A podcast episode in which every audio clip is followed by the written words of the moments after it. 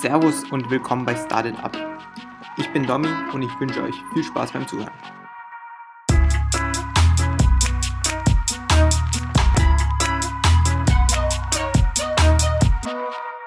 Servus und willkommen bei Started Up. Heute zu Gast ist Dr. Maximilian Bock. Maximilian studierte Physik und Philosophie am King's College in London. Nach seiner Promotion an der University of Cambridge arbeitete er als Forscher für Materialinnovation. Anschließend entschloss er sich, zwei Startups im Tech for Good-Bereich mit Schwerpunkt auf Schwellenländer zu gründen. Heute ist er Investmentmanager beim Hightech Gründerfonds, wo er hauptsächlich Unternehmen fördert, die den Grundstein für die Quantentechnologie, die Zukunft der Arbeit und die Ressourceneffizienz legen werden. Servus Maximilian, vielen Dank, dass du dir die Zeit genommen hast. Gerne, wirklich. Ich bin wirklich sehr dankbar, dass du dir die Zeit genommen hast, weil du weitreichende Einblicke in die Gründerszene bieten kannst. Einerseits von der Startup-Szene, andererseits auch von der Investorenszene daher bin ich da auch wirklich sehr dankbar. Ähm, wenn man jetzt erstmal durch dein LinkedIn geht, da sieht man sehr viele Stationen und man kann auch ganze dreimal auf mehr Erfahrungen Anzeigen klicken. Das heißt, da sind sehr viele Stationen. Magst du dich vielleicht mal äh, vorstellen? Ja, sehr gerne. Ähm, also mein Lebenslauf ist durchwachsen, kann man sagen. Ähm, ich äh, bin in Deutschland geboren, habe sozusagen ein Jahr Schule hier miterlebt, bevor ich dann nach England gezogen bin dann nach Österreich und dann äh, für das Studium zurück nach England. Da habe ich auch äh, die meiste Zeit verbracht, äh, bis hin zur Promotion in Physik an der Universität von Cambridge, äh, war dann fünf Jahre weiterhin tätig als Postdoktorand im Bereich Materialforschung und äh, im Zusammenhang von nachhaltigen Baukonstruktionsweisen kam da auch viel um die Welt, äh, Projekte mit der UN, wie auch ähm, mit verschiedenen äh, Organisationen, die in Slums und anderen Bereichen halt in Südamerika, Indien wie auch Afrika gearbeitet haben. Und habe mich dann äh, danach selbstständig gemacht, zwei Unternehmen gegründet. Das erste ein, äh, aus einem Projekt heraus, wo wir mit Schulen in Indien gearbeitet haben, um äh, sozusagen den Raspberry Pi Computer als günstige Variante, um digitales Lernen einzuführen, äh, gebracht haben. Und das zweite war eine Plattform für den informalen Markt, wo wir halt äh, Dienstleister in Kenia zum Beispiel vernetzt haben mit Privatpersonen und dieses Vertrauen aufgebaut haben, indem wir gezeigt haben, welche gemeinsamen sozialen Kontakte sie halt haben. Sprich, äh, wenn deine Mutter schon mal diesen Dienstleister oder Handwerker beauftragt hast, dann hast du ein besseres Gefühl, die anzurufen, als wenn du die noch nie kanntest.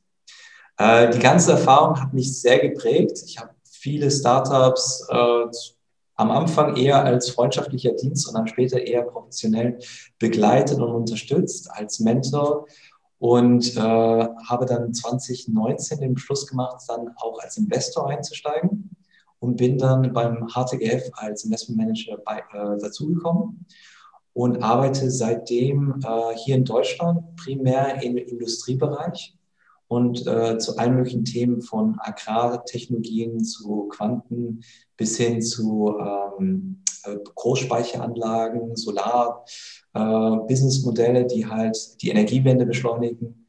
Und es ist halt super spannend und ich finde das toll, dass ich heute hier dabei sein kann und vielleicht äh, den einen oder anderen noch bei deren Reise unterstützen kann. Ja, mega, mega interessant. Ähm, du hast deine akademische Laufbahn ganz kurz angesprochen. Ähm, da mhm. möchte ich vielleicht nochmal zurückgehen. Äh, wie kam es damals zum äh, Physikstudium und ähm, ja, und warum auch London als Universität mhm. dann? Genau, also ich, ich bin ja zur Universität King's College London gegangen. Damals war es so, ich habe die Schule frisch äh, hinter mir gehabt und mir überlegt, was möchte ich studieren und habe es nicht gewusst. Also die meisten hatten da schon die Ideen, äh, Medizin, Jura und BWL. Das war jetzt bei mir nicht so ganz der Fall. Und ich habe mir gedacht, Physik und Philosophie ist so ein Grundstein in, fürs Leben. Einmal Naturwissenschaften und das andere Geisteswissenschaften. Und dann habe ich herausgefunden, dass die Universität in London halt einer der wenigen waren, die das als Bachelorprogramm kombiniert angeboten haben. Dort beworben und es hat dann geklappt. Äh, Im zweiten, dritten Jahr äh, gab es dann eine Möglichkeit, äh, ein Auslandsjahr nach Chicago zu machen und da auch im Family Lab zu arbeiten. Und die Möglichkeit war halt sehr charmant und da war das halt in Kombination mehr auf Physik orientiert, wo auch während meines Studiums die Noten deutlich besser waren als in Philosophie. Lustigerweise in der Schulzeit war es genau umgekehrt. Und, äh, und so kam, habe ich dann mich immer weiter äh, vertieft in das Ganze, bis hin zum Doktorat in Nanotechnologie und da auch äh, in super coole Laborgegenden in Cambridge dann gearbeitet. Ähm, dann aber gemerkt, dass ich gerne auch äh, sozusagen äh, primär außerhalb des Labors in Zukunft arbeiten möchte. Also PhD genossen, super nerdy und geeky, aber danach gesagt, okay, ich möchte äh, mehr im Impact-Bereich arbeiten und habe dann dieses Postdoc in Materialforschung, wo Teil meines physikalischen Wissens mitgenommen wurde, aber auch Großteil Projektmanagement und äh, nachhaltige Projekte in Entwicklungsländern als Fokus standen. Das fand ich halt sehr charmant. Okay, und du hattest dann noch keinen Kontakt irgendwie zu Startups oder so während der Zeit. Auch dein Umfeld war jetzt ähm, eher in der Technologie vertieft, eher in der äh, Theorie vertieft und die Praxis hat da so ein wenig gefehlt, würdest du sagen? Oder ähm, warst ja, du da schon in Kontakt mit Startups oder ähnliches? Sagen wir mal so, meinen ersten Startup-Wettbewerb, den ich mitgemacht habe, war 2010. Das war noch zwei Jahre, nachdem ich das Physikstudium angefangen habe.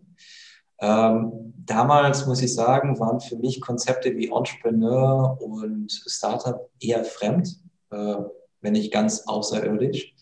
Und äh, wir das war einfach so ein Wettbewerb, was, was für Ideen hat man zu der Technologie, woran man gerade arbeitet, die eventuell in der Industrie interessant sein könnte, beziehungsweise in der Marktwirtschaft. Und da war das Idee, die Idee, die wir vorgestellt haben, mit so einem kleinen Team, zwei Freunde von mir, die auch zeitgleich äh, studiert hatten, äh, eine Art äh, Schutzhülle für Smartphones gegen Sonnenradiationsstrahlungen über Nanotubes. Äh, komplett weit hergeholt, ähm, aber äh, das Ganze hat uns dann in so einen Wettbewerb reingebracht, dann auch interessanterweise am äh, englisch-chinesischer Wettbewerb, wo die Startups-Teams in China und in England dann bis zum Finale dann auch zusammengebracht wurden. Äh, und so kam ich halt zum ersten Mal in Berührungspunkt mit solchen Sachen. Cambridge hat dann parallel in dem gleichen Zeitraum, wo ich dann den Postdoc angefangen habe, äh, eine neue Prämisse in den Raum gestellt, nämlich ähm, als Uni-Postdoktorand kriegst du im Durchschnitt 80 Prozent der Fälle keine, äh, sagen wir mal, Professur, weil es einfach nicht genügend Professorenstellen gibt. Jetzt kannst du klassischerweise in die Industrie gehen, aber was Cambridge sich gedacht hat, ist, wir könnten Entrepreneurship fördern und äh, haben dann all möglichen Programme angeboten. So am Abend äh, so äh, erfahrene ähm, ja, Entrepreneurs haben dann präsentiert, wie deren Erfahrungen war, wie sie den Einstieg geschafft haben. Weiter gab es mehrere Wettbewerbe, die wir auch damals dann gewonnen hatten äh, für Ideen. Und so war das so ein schleichender Übergang äh, wo ich dann auch die letzten zwei Jahre, bevor ich mich selbstständig gemacht habe, bei einem mittelständigen Unternehmen äh, als Projektleiter beworben habe, um dort zu sehen, wie das war, die Phase kurz nachdem man aus der Garage rauskommt. Wie sieht das aus? Wie strukturiert man das Personal? Die sind da von 50 bis 150 Leute angewachsen. Also super spannende Zeit. Oh, und da konnte ich halt auch sehr viel mitnehmen, bevor ich mich dann selbstständig gemacht habe. Und parallel habe ich dann noch äh, ein MBA gemacht, um, mal ganz auf sicher zu gehen, dass ich auch auf der Business-Schiene jetzt äh, Kompetenzen aufbaue, um eine Firma da äh, in die richtige Richtung zu schieben. Ja, das ist äh, sehr interessant zu hören, dass Cambridge da so diesen Schritt ermöglicht hat auch und äh, diesen, mhm. diese, diesen Part von Entrepreneurship damit eingebracht hat. Das würdest du sagen, das fehlt auch so ein bisschen in Deutschland?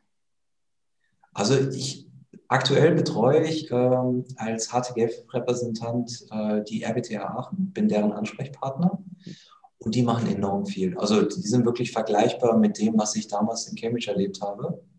Äh, was ich rückschauend sehr geschätzt habe in Cambridge, ist, ähm, dass es so eine Art Ökosystem war, wo äh, sehr erfahrene Business-Leute gerne auch sich eine Stunde Zeit genommen haben für junge Teams, junge Gründer und denen vieles äh, erklärt und beigebracht haben. Also äh, da war zum Beispiel ein VC, generell arbeitet viel in Cambridge, hat schn schnell gemerkt, dass die Phase, wo wir drin waren, viel zu früh war, hat sich aber trotzdem die volle Stunde Zeit genommen, mir die ganzen äh, Finanzierungsstrukturen zu erklären. Und das war halt sehr prägend. Und das ist wirklich so ein Ökosystem gewesen, wo sehr viel Zeit äh, spendiert wurde an, äh, an junge Gründer was ich, glaube ich, noch nicht in diesem Ausmaß in Deutschland gesehen habe, gerade weil wir gar nicht so eine ich fast schon elitäre Kultur haben, sondern vielmehr egalitär sind. Dementsprechend äh, ist es schwieriger. Und du schreibst auch in deinem LinkedIn, dass es einen Moment gab, wo du dir dann gedacht hast, dass du selbst etwas bewegen möchtest und etwas verändern möchtest in der Welt. Und mhm. da würde mich dann auch interessieren, erstmal, wann war dieser Moment? Und du hast dich ja auch nicht für die Industrieseite damals nach Cambridge entschieden, sondern eher für dieses Entrepreneurship. Was hat dich dazu bewegt? Genau. Ähm, das, der Schritt kam, also ich, ich kann es sogar fast auf den Tag genau beschreiben, ähm, mit der grundsätzlichen Überlegung, ähm, werden wir äh, so als Parallelprojekt jemals damit Erfolg haben, beziehungsweise Impact. Und die, die, nachdem wir das zwei Jahre, also das zweite Unternehmen aufgebaut haben, äh, als Seitenprojekt zu meiner Hauptarbeit und allen möglichen anderen und auch mit anderen äh, Teammitgliedern, die ähnlich äh, sozusagen in einer ähnlichen Situation waren, kam halt diese grundsätzliche Frage, ähm, also jetzt oder nie im Grunde.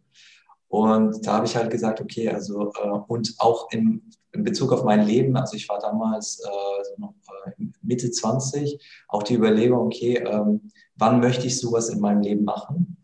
Und dann habe ich mir gedacht, also am besten, bevor ich äh, sozusagen in die Industrie reingegangen bin und da fünf Jahre oder zehn Jahre gearbeitet habe, weil dann so ein Absprung ist nochmal schwieriger als jetzt äh, in diesem Moment. Oh, und wie gesagt, habe mir dann zwei Jahre genommen, wo ich gesagt habe, also auf jeden Fall zwei Jahre, probiere es so weit es geht. Und wenn es äh, besser läuft, dann halt so lange, wie es halt geht. Mhm. Und das war halt der Moment, wo ich dann gesagt habe, also da Vollzeit reinzuspringen und habe dann äh, das nächste halbe Jahr alles vorbereitet dafür und dann mich halt selbstständig gemacht. Ja, und du hast diesen Sprung auch als äh, richtiger Techni Techniker quasi gemacht. Also du warst gar nicht auf dieser Business-Seite damals unterwegs. Ähm, was würdest du da jetzt Studenten, die vielleicht auch Physik studieren oder Informatik, die jetzt nicht wirklich mit diesen Business-Gedanken ähm, ja, durchs Studium gehen, was würdest du denen empfehlen, wie sie diesen Schritt gehen könnten? Mhm. Ähm, also ich, ich, bin ein sehr, sehr großer Fan, äh, Kompetenzen sich als Co-Founders dazu zu holen. Also ich habe es auch damals, zwar hatte ich sehr, sehr starke technologische Kompetenzen, aber ich habe mir trotzdem einen externen CTO dazu geholt, weil es schnell klar wurde, ich konnte nicht äh, als Führungskapazität dienen, während ich zeitgleich codiere und andere so eher produkttiefe äh, Entscheidungen treffen musste täglich. Ähm, das, also für Gründer, die wirklich sehr technologisch ausgelastet sind, schau einfach in den Spiegel.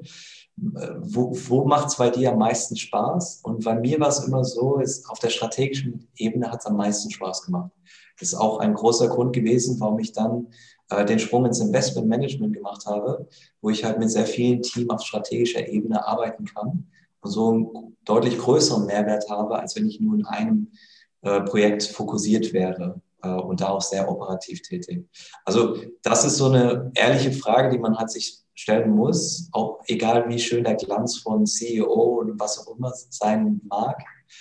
Äh, und das andere ist, äh, wir haben alle unser Unternehmen so gegründet, dass wir gesagt haben, äh, wenn es jemand deutlich besseren gibt, dann entweder verbündeln wir uns mit denen oder wir übergeben denen das sozusagen, aber wir assoziieren unseren Ego jetzt nicht mit der Firma. Und äh, diese Offenheit hat dann wirklich dazu geführt, dass wir leicht mit vielen Partnerschaften schließen konnten, äh, offen mit unseren Ideen sprechen konnten und halt also alles besser und leichter machen konnten. Das würde ich eher äh, hier sozusagen empfehlen für die äh, nächste Generation von Gründern, äh, das sozusagen ähm, offen anzugehen. Das heißt, dass man da auch vielleicht nicht so businessgetrieben an die Sache rangeht, um Hauptsache Kohle zu scheffeln, sondern dass man auch wirklich lösungsorientiert und schaut und wirklich auch ehrlich reflektiert, ob man da jetzt ähm, das Beste für das Unternehmen tun kann oder eben nicht. Genau. Und, und was würdest du dann empfehlen, wenn man noch gar nicht, ein, wenn man überhaupt noch keine Idee hat? Ähm, und ich würde jetzt mal behaupten, oder ähm, es scheint logisch zu sein, dass wenn man jetzt zum Beispiel einen Physik-Background hat, dass man da vom Produkt her schon mal eher Ideen hat, auch vielleicht durch Studium, weil man da an Projekten arbeitet ähm, und so dann quasi zu einer Gründung kommt. Ähm, aber was würdest du da dann eben empfehlen? Was für ein Mindset braucht man da, zu sagen, okay, wir haben jetzt hier dieses Projekt äh, wie kann man das dann letztendlich vielleicht auch kommerzialisieren? Mhm. Also meine Erfahrung auch äh, und äh, Observation von anderen Gründern war immer so, dass sie auf tolle Ideen gestolpert sind. Das war nicht so, dass sie sich hingesetzt haben und gesagt haben, wir möchten jetzt eine tolle Idee schaffen, sondern eher, dass sie was hatten, es nicht so ganz richtig einordnen und dann durch irgendwelche Gespräche oder potenzielle Co-Founders dann gesehen haben, ah, in diesem Kontext könnte das ja richtig eine zündende Idee sein. Äh, das war immer so. Deswegen, und ich fand das immer komisch, dass Leute gerne Gründer sein wollten, einfach weil sie Gründer sein wollten, ohne eine Idee zu haben. Das fand ich auch immer komisch. Und die hatten auch immer sehr komische Ideen. Also da war so Tattoos mit deinen Initialen dran äh, auf ähm, irgendwelche Güter oder Handys, die du halt hast und so weiter. Also so Sachen, wo du denkst, eigentlich entweder gibt es das schon oder ich sehe überhaupt nicht den Mehrwert darin. Äh, es stimmt schon, dass gerade Leute, die in sehr tiefen technologischen Zweigen sind, äh, sich sozusagen leichter tun, so fundierte Ideen zu entwickeln, also wirklich grundsätzlich neue Ideen und Ansätze, als Leute, die halt keinen technischen Hintergrund haben. Nichtsdestotrotz äh, ist halt die Falle sehr groß, dass man meint, man hat etwas Wichtiges äh, entdeckt oder gefunden. Und deshalb meine ich, dass eher dieses auf eine zündende Idee zu stolpern, als jetzt das zu programmieren, äh, weil ähm, ich glaube, durch externe Bewertung und Gespräche kannst du dann bewerten, wie gut oder wie äh, interessant eine Idee ist. Da zum Beispiel hier, um den Punkt ein bisschen auszubauen, äh, beim HTGF setzen wir sehr viel Wert auf diesen Product Market Fit, wo wir sagen, im Grunde, bevor du etwas baust, sprech mal mit dem Kunden und frag mal wirklich, welche Probleme sie tatsächlich haben in diese äh, Richtung und wie sie das Problem aktuell lösen. Und in den meisten Fällen stellt sich halt heraus, dass sie äh, zwar sagen, dass das eine schöne Lösung ist, aber das nicht als Problem ihrerseits wahrnehmen und dafür auch nie Geld in die Hand nehmen würden. Und das sind so Sachen, die äh, technische Teams eventuell manchmal vergessen, weil die, weil die Lösung so cool ist. Äh, und weil wir im Grunde, ich mit einem Schloss viel lieber an etwas arbeiten und das aufbauen, als äh, zu hinterfragen, ob wir es überhaupt tun sollten. Und das ist so, Gründer-Mindset ist ja eher so äh, Doing als jetzt Fragen und eher Regeln zu brechen als äh, Konformität zu erlangen. Und da ist es halt wichtig, so ein gutes Mittelmaß zu finden. Mhm du hast eben auch gerade erwähnt, dass man eher schauen sollte, dass man in Ideen reinstolpert. Ähm, da würde mich interessieren, wie bist du damals in, dein, äh, in deine erste Idee reingestolpert? Also da, wo du dann letztendlich auch dein Startup gegründet hast, dein erstes. Ja, also äh, die Geschichte ist wirklich keine Geschichte, sondern ist so passiert. Äh, ich hatte einen Raspberry Pi Computer auf meinem Tisch liegen und äh, mein äh, sozusagen, also ich weiß nicht, Kollege könnte man sagen, aber äh, im Universitätsspektrumsfeld verwendet man weniger solche Begriffe. Auf jeden Fall, der hat das auf dem Tisch gesehen und gesagt, könnten wir das nicht in Schulen in Indien äh, als äh, sozusagen Erziehungstool also, äh, einsetzen? Und ich habe gesagt, ja, warum nicht? Und dann haben wir ähm, so einen Workshop mit ein paar Kindern aus der Nachbarschaft, die auch, also die, die, wo die Eltern halt kannten durch das Studium, gefragt, ob die uns ihre Kinder für so einen Nachmittag leihen. Haben sie dann gemacht. Und dann haben wir so einen Workshop durchgenommen, ohne dass weder er noch ich Pädagoge sind und was anderes und einfach nur diese Geräte rausgestellt und mal sehen, wie das so abläuft. Das Ganze war wirklich mäßig schlecht, die Resultate.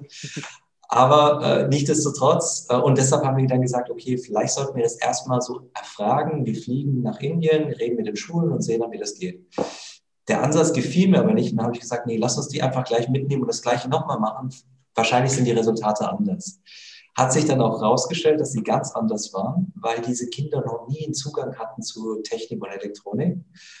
Und, äh, und wir konnten ohne wirklich selber Pädagogen zu sein. Also Pädagogik war halt nebenbei. Man hat äh, äh, hier und da ein paar Klassen unterrichtet oder Supervisions gemacht und ähnliches, aber bei weitem kein Pädagogikstudium hinter uns gehabt. Und wir haben ein, äh, eine Formel äh, gefunden, wo wir Kindern innerhalb von drei äh, Tagen den gleichen Stoffmaterial äh, beibringen konnten, wie diese das aktuell über zwei Jahre gemacht haben. Und das war wirklich Glück also ich würde sagen, äh, mehr Zufall als alles andere. Und der Clou bei der ganzen Sache war halt, äh, nicht zu unterrichten. Also wirklich einfach denen das, äh, so eine Challenge aufzusetzen und nicht, nicht, nicht einmal die Antwort vorwegzugeben oder zu wissen und einfach zu, äh, die schalten und walten zu lassen. Und das lief halt so wunderbar, dass wir das von einer Schule zur nächsten platziert haben und dann sogar äh, äh, weltweit agiert haben. Äh, schlussendlich waren wir in Mosambik, in Uganda und auch in Kenia. Und äh, Projekte haben auch gestartet in Argentinien und äh, Kolumbien. Also, und, und das Modell war auch wiederum Zufall, wie wir das aufgebaut haben, wo halt Studenten äh, ihre Zeit angeboten haben, zwei Wochen in solche Länder zu fliegen, selber die Kosten tragen für den Flug, aber die Schulen dann die Kosten vor Ort getragen haben, Hosting, äh, Essen und so weiter, weil es halt lokal für die einfach war. Und äh, die Kinder konnten halt wirklich so ein Erziehungsprogramm dann durchmachen. Okay, sehr cool und auch mega besonders. Und ich stelle mir jetzt die Frage, wie läuft jetzt euer Alltag da in diesem Startup ab? Also für dich auch als Gründer, was sind da derzeit deine Tätigkeiten?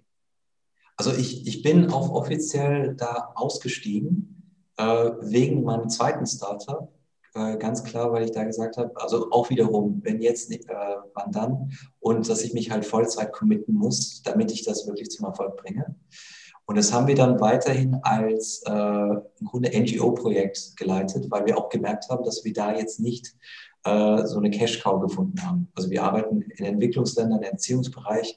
Da kannst du Glück haben, wenn du es überhaupt finanziell tragen kannst. Aber das war uns auch nicht das Wichtige an dem Ganzen, sondern wir wollten wirklich mit Mantanio halt äh, diese Möglichkeit erschaffen. Und äh, die Projekte sind, wie gesagt, auch heute noch im Laufen, weil wir das auch noch so strukturiert haben, dass die Schulen halt unabhängig von uns dann noch damit weitermachen können. Äh, und das Lustige war, das Schwierigste im Ganzen war, die Lehrer dazu zu bringen, äh, sich mit Technologie auseinanderzusetzen. Der sogenannte IT-Lehrer konnte auch nicht einen Computer bedienen. und äh, deshalb, also das war eigentlich die Krux an der ganzen Sache. Und ja, wie gesagt, also ich bin dann, also ich habe dann auch einen Cut gemacht. Äh, zwar hier und da helfe ich noch aus, aber das Ganze läuft dann äh, ohne mich weiter. Und äh, ich glaube, das ist auch wichtig, dass man für sich selber auch einen Cut findet, weil man kann nicht ähm, überall äh, sozusagen gleichzeitig tätig sein. Würdest du sagen, dass es vielleicht auch ein bisschen charakterbedingt ist, weil du einfach gerne oder sehr neugierig bist und gerne auch verschiedene Sachen anschaust? Auf jeden Fall. Auf jeden Fall. Also klar, meine Formel funktioniert am besten für mich. Also das immer mit Vorbehalt genießen, was ich äh, sozusagen empfehle. Aber äh, und ich bin auf jeden Fall ein Mensch, der gerne sich neuen Herausforderungen setzt. Okay, jetzt vielleicht nochmal, um deine akademische Laufbahn mit deinem Startup-Dasein oder Gründerdasein zu verknüpfen. Was würdest du sagen, hast du aus deinem Studium ähm, mitnehmen können für deine Gründung dann letztendlich? Also was war so vielleicht ein Skill, äh, den du da besonders gebraucht hast? Also du sagst es schon richtig, es sind wirklich Skills, die man mitnimmt, gerade wenn man nicht in dem gleichen Fachbereich gründet. Es gibt ja einige Teams, die nehmen wirklich das Doktorat oder Masterprojekt als Vorlage. Äh, ich muss sagen, gerade als Physiker wird man ja trainiert, äh, Problemlösungen in Situationen, wo es noch keine Lösungsansätze überhaupt gibt. Äh, und äh, das hat, sagen wir mal so, einerseits äh, ein Skill an sich, konstruktives und ähm, kritisches Denken halt mitgebracht. Andererseits auch eine gewisse, ähm, wie sagen wir da, nicht Kulanz, aber Offenheit ist auch falsches Wort, aber eine Gelassenheit, unlösbare Probleme anzugehen. Und ich glaube, das hilft halt gerade im Gründertum, weil man meistens ja was macht, was bis jetzt noch nicht gemacht wurde. Und äh, auf eine Art und Weise, die auch neu ist. Und äh, da so eine gewisse Gelassenheit zu haben, ist halt wichtig. Und ich glaube, das nehmen halt sehr viele äh, Studiengänge mit auf, gerade technische, die halt immer wieder ihre Studenten damit fordern. Also sagen, also hier ein neuer Bereich, das ist jetzt kein auswendig lernen oder schon äh, begangene Schritte gehen, sondern was Neues halt machen. Ähm, was ich aber außerhalb von dem Ganzen, also auch Studium gelernt habe, nämlich war eine Zeit lang an der Bank auch arbeitig, habe dort gearbeitet und äh, da lernst du in den ersten drei Monaten so gut Excel, wie sonst nirgendwo. Also ich habe ja Physik studiert, MATLAB und alles Mögliche, aber äh, die Excel-Skills kann ich wirklich nur der Bank verdanken. Und das sind, das ist ein Gut, das bleibt immer. Äh, also das kann ich jedem empfehlen, also VBA tief äh, Excel zu verstehen. Und äh, da, das sind so auch wiederum sehr, sehr praktische Skills, die bleiben halt ein Leben lang. Ja, cool. Äh, was würdest du dann sagen, hättest du vielleicht damals schon anders gemacht, ähm, jetzt mhm. für dein Gründerdasein? Also, was halt eine schwere Lernkurve ist äh, für die Gründer, ist, äh, in welchem Stadium man eigentlich ist.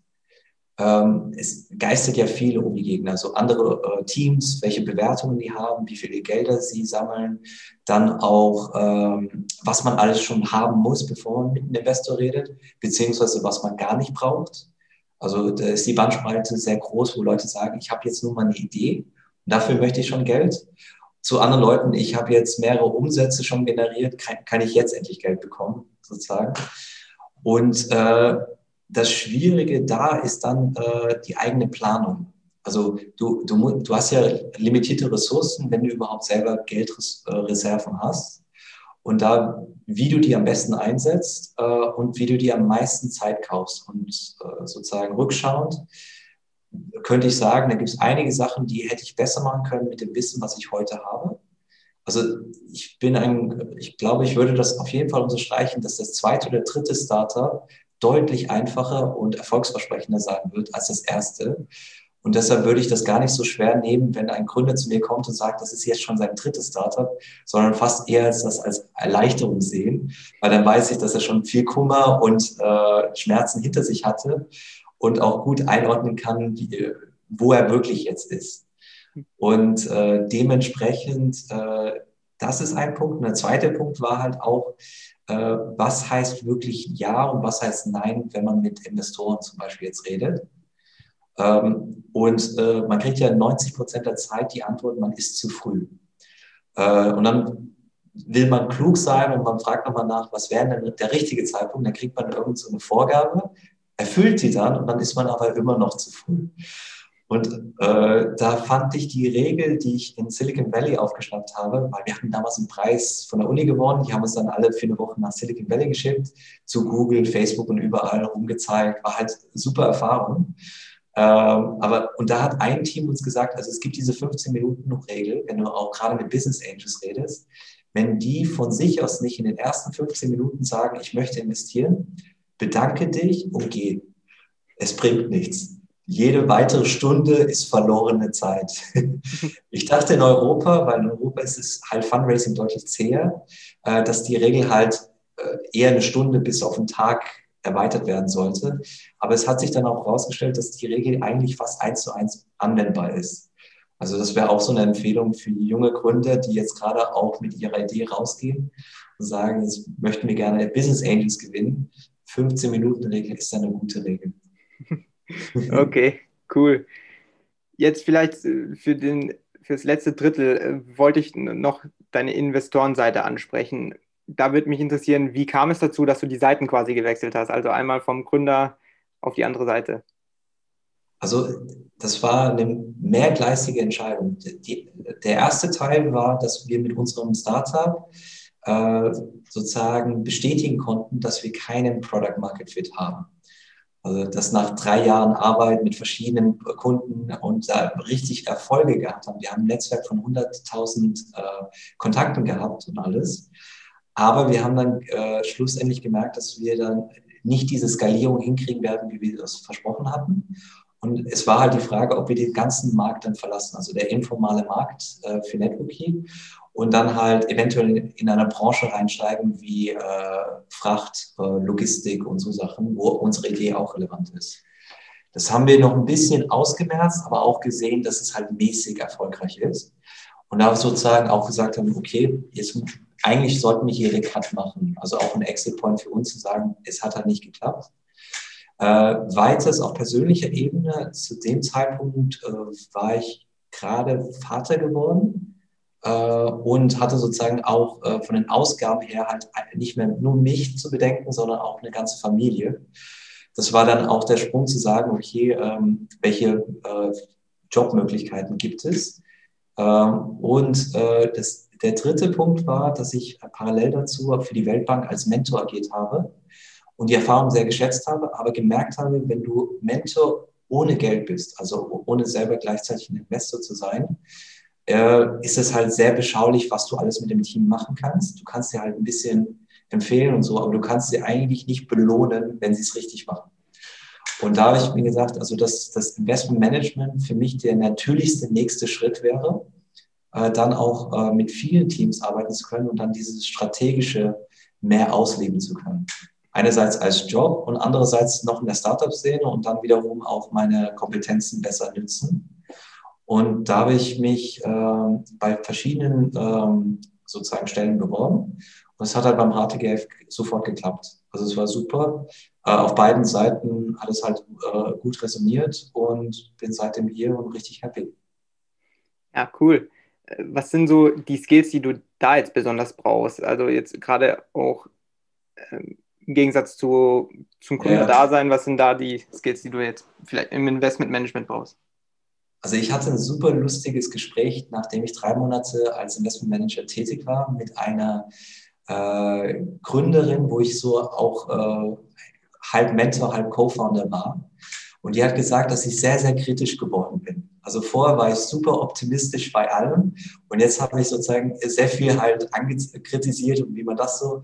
Also äh, anscheinend hat sich da schon nach drei Monaten so ein Mindset-Switch bei mir eingesetzt, wo meine Kollegen immer noch meinen, dass ich extrem äh, chancenorientiert bin und äh, vielleicht hier und da noch kritischer sein könnte. Ähm, ich würde sagen, ähm, die Erfahrungen als Gründer haben mir enorm geholfen, weil ich mich leicht tue, äh, sehr schnell in die Lage des Gründers reinzuversetzen, zu verstehen, wo die sind in der, auf der Journey sozusagen und äh, mit denen auch eine Vertrauensbasis aufzubauen und äh, wirklich auf Augenhöhe zu, zu arbeiten.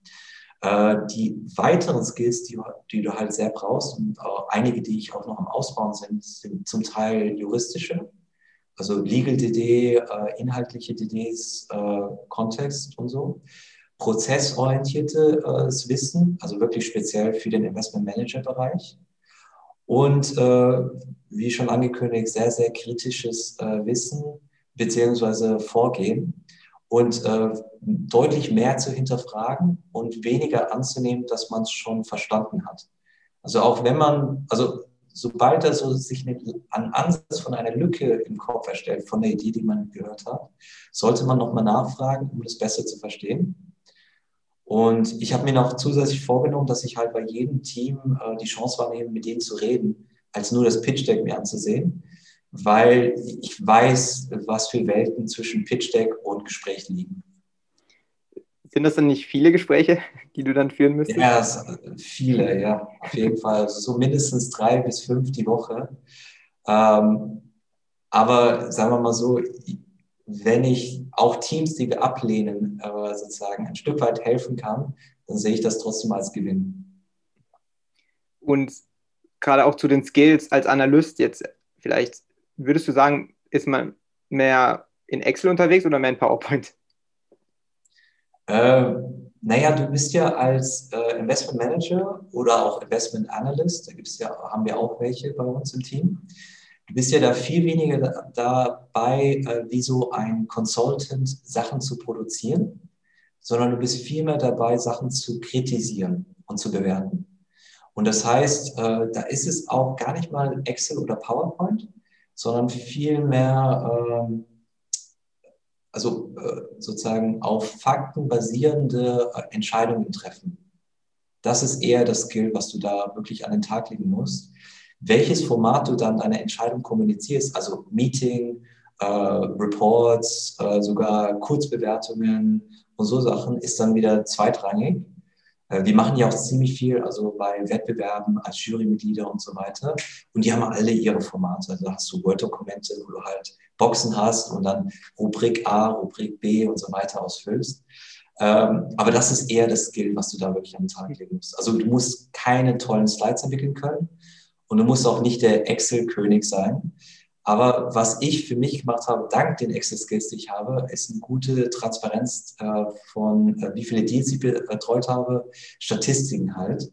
und dann auch zu sehen, wie ich mich selber dann verbessern kann, äh, wo ich halt zu viel Zeit verbringe oder wo ich zu wenig Zeit verbringe und das mir transparent machen. Also da helfen wiederum so Excel-Skills.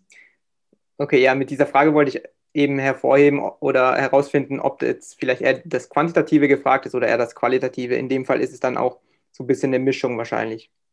Genau. Nee, nee, auf jeden Fall. Aber was in beiden Fällen äh, vorsteht, ist, du, du musst halt tief reinsteigen. Äh, also oft, oft sind auch die Teams überrascht, wie tief wir einsteigen. Und äh, also bei, gerade beim HTGF schätzen wir, dass, dass wir als Investment Manager ja technische Hintergründe haben. Äh, deshalb auch mein Profil als Physiker für die auch sehr interessant war, weil ich dann mit Teams, die aus äh, sehr tiefen Technologien kommen, auch richtig reden kann und nicht einfach sagen kann, okay, ist der Businessplan stimmig oder nicht. Ja, sehr cool. Ähm, zum Abschluss vielleicht nochmal so vielleicht ein paar Tipps, weil die Zuhörer wahrscheinlich auch noch ihre ersten Schritte in die Startup-Szene machen wollen und man kriegt das ja auch vielleicht so ein bisschen mit. Die VC-Szene ist ja sehr am Boom. Einerseits gibt es wahrscheinlich so viel Geld wie noch nie auf dem Markt und andererseits sind auch die Jobs sehr kompetitiv geworden und auch gerade Praktikantenjobs und so weiter. Jetzt, du hast beide Seiten erlebt. Würdest du sagen, dass für einen Studenten, sage ich mal, der in Gründung und Startup-Szene interessiert ist, äh, dass das vielleicht einfacher ist, über ein Startup erstmal in diese Szene einzutauchen als über ein VC? Und was würdest du sagen, ist interessanter für einen jungen Gründungsinteressierten? Das stimmt. Äh, gute Frage. Äh, ich habe auch vom Freundeskreis und Kollegen halt beide Varianten gesehen. Also gerade hier viele, die halt ähm, als Praktikant angefangen haben und dann sich entwickelt. Und äh, einige aber auch, die nach ihrem Startup hier äh, sozusagen dazugekommen sind. Ähm, ich würde sagen, wenn die Möglichkeit besteht, in eine Startup einzusteigen, wo man sagt, man brennt dafür äh, und man ist aber auch realistisch genug, dass man sagt, man gibt sich ein Zeitfenster, wo man sagt, so lange möchte man dran arbeiten, bis man sich die Frage stellt, äh, Ausstieg oder bleiben. Äh, wenn man sowas äh, so, so vorgehen kann und auch die Möglichkeit dazu hat, dann würde ich das auf jeden Fall äh, empfehlen bzw. präferieren als eine Praktikantenstelle, äh, weil man halt richtig hands-on Erfahrung sammelt und dann danach deutlich besser qualifiziert wäre für eine Praktikanten oder direkt eine Position bei einem VC. Äh, umgekehrt, wenn man halt nicht die Möglichkeit hat, ein Team kennenzulernen oder selber eine Idee zu haben, wo man richtig dafür brennt, dann ist diese Variante halt so vergleichbar auch mit Consulting, wo man halt sehr, sehr viel sieht. Und äh, in der Consulting-Welt ist es ja normal, dass man nach drei Jahren sozusagen äh, entweder von einem Unternehmen abbeworben wird, da längerfristig in einem Thema arbeitet, oder geht und was ganz anderes macht. Äh, viele sagen, es ist so ein Burnout-Effekt. Äh, ich würde zwar nicht so weit gehen, aber ich würde sagen, dass man halt den Sinn und Zweck seiner äh, Einstellung, nämlich viel zu sehen, halt erfüllt hat nach zwei bis drei Jahren. Und dann ist halt die grundsätzliche Frage, was macht einem wirklich Spaß? Und äh, gerade so als Orientierung würde ich gar nicht mal primär nur die VC-Welt in Betracht ziehen, sondern wirklich die ganze Consulting-Welt, weil die ja auch sehr viel mit Bewertungen umgeht und äh, Thematiken aufgreifen und äh, Mentoring proaktiv halt engagiert ist. Und das ist halt auch eine super Möglichkeit, äh, einen Einstieg in den Markt zu finden, wenn man es noch nicht weiß. Und was sind äh, vielleicht Stationen, die man als Student vorher gehen sollte, bevor man sich vielleicht bei einem äh, VC als Praktikant bewer bewerben möchte? Ähm, gibt es da so Stationen, die du sagen würdest, die wären sinnvoll? Also je mehr man mitbringen kann, desto besser. In der VC-Welt heute ist es noch so, dass es etwas noch ein bisschen ein wilder Westen ist. In der Hinsicht, dass auch die VCs wissen, sie können nicht einfach ein Profil rausschneiden und sagen, wenn du auf der Uni warst und diese Praktikantenjobs hinter dir hattest, dann bist du ein perfekter Kandidat für uns. Sondern äh, da kommt halt alles Mögliche rein. Ex-Gründer, die noch nie auf der Uni waren, äh, Leute, die halt äh, auf der Uni äh, super BWL-Studiums hingelegt haben, aber noch nie Startup-Szene was gemacht haben. Und dann andere, die sich damit auseinandergesetzt haben. Äh, mein persönlicher Ansatz wäre halt immer, ähm, die andere Seite, wo man hingehen möchte, früh kennenzulernen, egal wie, auch persönlich sich einfach vorzustellen, Hallo zu sagen und einfach zu sehen, wie läuft es bei denen, bevor man überhaupt eine Bewerbung angeht. und dann äh, zu sehen, was für Möglichkeiten es in seinem Umfeld gibt, äh, um sich da äh, am besten vorzubereiten. Also falls die Uni ein Entrepreneurship-Abendprogramm äh, liefert, gerne inskribieren, ausprobieren. Äh, falls es Freunde gibt oder im Freundeskreis Leute gibt, die das sowieso machen, mit denen halt äh, zu tun haben. Es ist zurzeit auch ein bisschen so eine äh, Hype um die ganze Entrepreneurship-Szene.